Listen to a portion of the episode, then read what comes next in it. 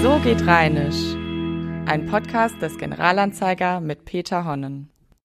So geht Rheinisch, der Podcast zur Alltagssprache im Rheinland. Heute geht es einmal nicht um Wörter, sondern es geht um die Lautung. Ich möchte einfach mal der Frage nachgehen, wie klingt unsere rheinische Sprache, unsere Alltagssprache im Vergleich zum Hochdeutschen. Das Hochdeutsche ist ja in der Aussprache festgelegt, im sogenannten Ausspracheduden. Da kann man also nachlesen, wie man richtig die Wörter aussprechen muss. Wie sprechen wir im Rheinland? Sprechen wir Hochdeutsch dudenkonform oder welche Unterschiede gibt es? Und wenn, welche Laute betrifft es? Und woher kommt das überhaupt, dass wir andere Laute benutzen? Also die Frage ist, wie klingt unsere Sprache im Alltag? Dabei haben wir es schon, wie Sie sehen. Der Alltag kommt im Hochdeutschen natürlich so nicht vor, sondern da müssten wir korrekt Alltag sagen. Im Rheinland sagt natürlich jeder Alltag. Aber der Reihe nach. Fangen wir einfach mal an mit einem Beispiel. Und da habe ich eins ausgesucht von einem Sprecher, den wohl im Rheinland jeder kennt und der eigentlich auch als ein typischer Rheinisch-Sprecher gilt. Der spricht kein Platt, aber er spricht eine deutlich rheinisch gefärbte Sprache. Hören wir mal rein.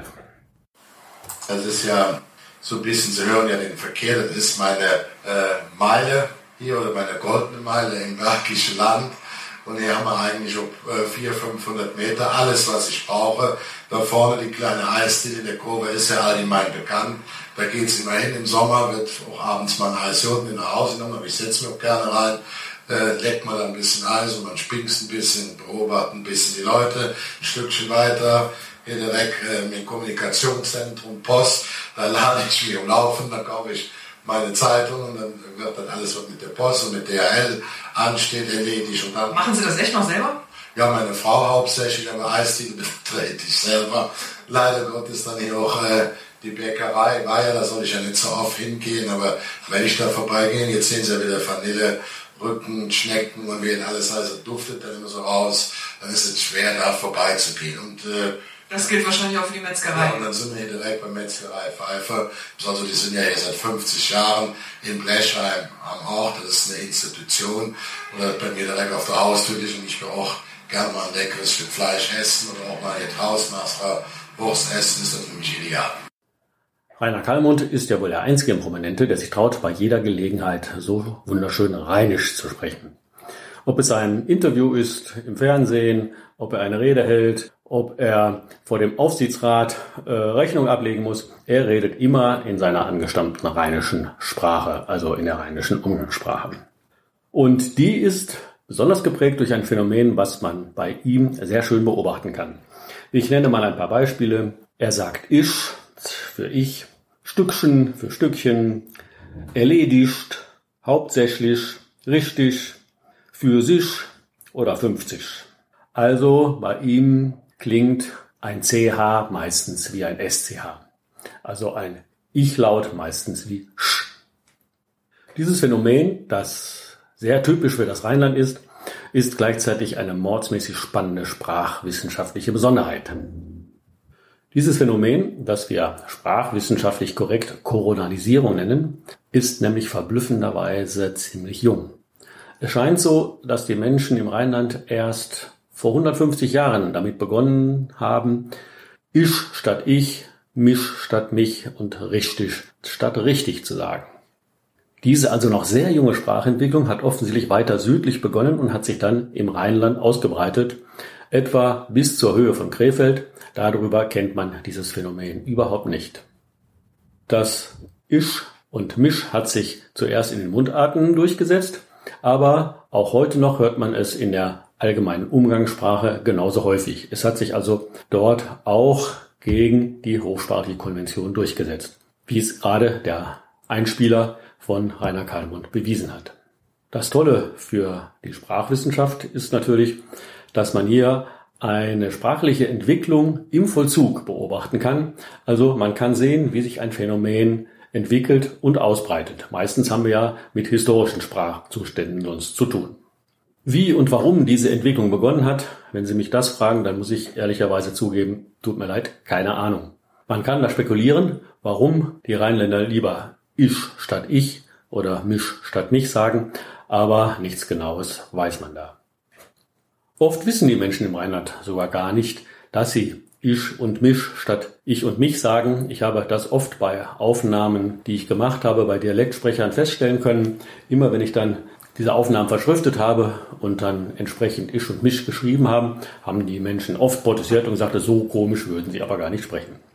Andererseits gibt es auch Menschen, denen das sehr bewusst ist, dass sie so sprechen und die, wenn sie dann Hochdeutsch sprechen, sogar sogenannte Hyperkorrekturen einfügen. Sie sagen dann nämlich nicht Fisch, was eigentlich richtig wäre, sondern Fisch oder sagen Tisch statt Tisch, was ja eigentlich richtig wäre. Ein anderes Phänomen, das bei Rainer Kalmund deutlich geworden ist, ist zwar lange nicht so spektakulär wie die Koronalisierung, aber doch sehr typisch für das Rheinische, wenn auch nicht exklusiv für das Rheinische. Er hat ja immer wieder von dat und wat und öt gesprochen, wie iset und so weiter. Also diese alten unverschobenen Konsonanten am Ende von was und das und es sind wirklich sehr typisch für das Rheinland. Man hört sie ab ungefähr ja, einer Grenze, die mitten durch den Hunsrück läuft und dann weiter nach Norden, natürlich bis in das ganze niederdeutsche Sprachgebiet hinein. Aber wenn man im Rheinland tatsächlich als Rheinländer sprachlich aufgewachsen ist, dann redet man auch genauso. Man spricht dat, wat und et. Und gerade auch wat ist natürlich sehr, sehr wichtig in unserer Alltagssprache. Also ich nenne mal ein paar schöne Beispiele. Wat is, is wat, wat willste, willste wat, wat für ein Mist, was ist das denn für ein alles, was recht ist? Gib mir mal was von dem Kartoffelsalat. Was, davon hast du noch nicht gehört? Was ein Irren. Weiße Watte bis? Das sage ich lieber nicht. Watte nicht sag's. Und dann natürlich die schöne Antwort. Ach wat, erzähl doch nicht. Diese unverschobene Laute am Wortende sind also sehr, sehr typisch für das Rheinland. Und ich verspreche hier noch einmal hoch und heilig, dass ich in einer späteren Podcast-Folge nochmal erklären werde oder nochmal ganz genau erklären, Herde, was unverschobene Laute und was die zweite Lautverschiebung überhaupt ist, die ja so wichtig für unser Rheinland gewesen ist. Kommen wir nochmal zurück zum Alltag, auf den ich ja gleich zu Beginn schon mal hingewiesen hatte. Dazu möchte ich nochmal eine kurze Einspielung vorführen. So hatten wir vorgestern einen Film gesehen und da wurde eine Million Mark verbrannt. Ja, der Fernseher wurde ausgemacht und da sage ich Hans, Moment mal, Sag ich, die eine Million, wenn das jetzt wirklich im Leben passiert, sag ich, die muss doch wieder gedruckt werden, denn jetzt ist das so noch so viel Geld im Umlauf, die fährt doch jetzt. Nun sagte er, das war weg, es ist weg. Jemand sagte, nee, das kann nicht sein. Diese lustige Aufnahme habe ich vor etwa 30 Jahren in Euskirchen-Stotzheim gemacht. Übrigens im Zusammenhang mit einer Erhebung zu dem dortigen Stotzheimer Jenisch, das ist eine Geheimsprache, also ein Rottwelsch-Dialekt, der dort lange Zeit von Kesselflickern, Wanderhändlern und so weiter gesprochen wurde. Wenn Sie genau hingehört haben, wird Ihnen aufgefallen sein, dass die Sprecherin immer von ich habe gesagt, der hat gesagt oder sag ich mal und so weiter gesprochen hat. Wir haben es hier mit dem gleichen Phänomen zu tun wie beim schon erwähnten Alltag. Im Rheinland spricht man oft an vielen Stellen einen Kurzvokal, wo im Hochdeutschen ein Langvokal steht, also einen kurzen Laut statt eines langen Lauts. In diesem Fall war es gesagt statt gesagt oder der Alltag statt Alltag. Es gibt aber auch den Spaß für Spaß oder den Zug für den Zug oder die Musik für Musik oder das Rad oder das Bad für Rad und Bad. Diese Kurzvokale oder Kurzlaute sind sehr typisch für die rheinischen Dialekte und sie werden vielfach auch in unserer Alltagssprache noch verwendet, also nicht nur im Dialekt. Aber in Alltag und gesagt geht es gleichzeitig noch um ein zweites Phänomen. Die Aussprache des hochdeutschen G am Wortende als Achlaut. Also gesagt statt gesagt. Aber es gibt es auch in anderen Fällen der Tag statt Tag, wie in Alltag. Oder auch die Burg, die Burg, der Berg, der Berg, der Zug, der Zug und der Weg, der Weg und so weiter. Auch diese Lautliche Besonderheit ist ein Ergebnis der alten Dialekte. Dort ist dieser Laut weit verbreitet und die Rheinländer haben das bis heute in ihrer Alltagssprache beibehalten. Noch eine letzte Anmerkung. Wenn Sie ganz genau hingehört haben, werden Sie vielleicht festgestellt haben, dass die Sprecherin vorhin von Geld gesprochen hat, als sie Geld meinte.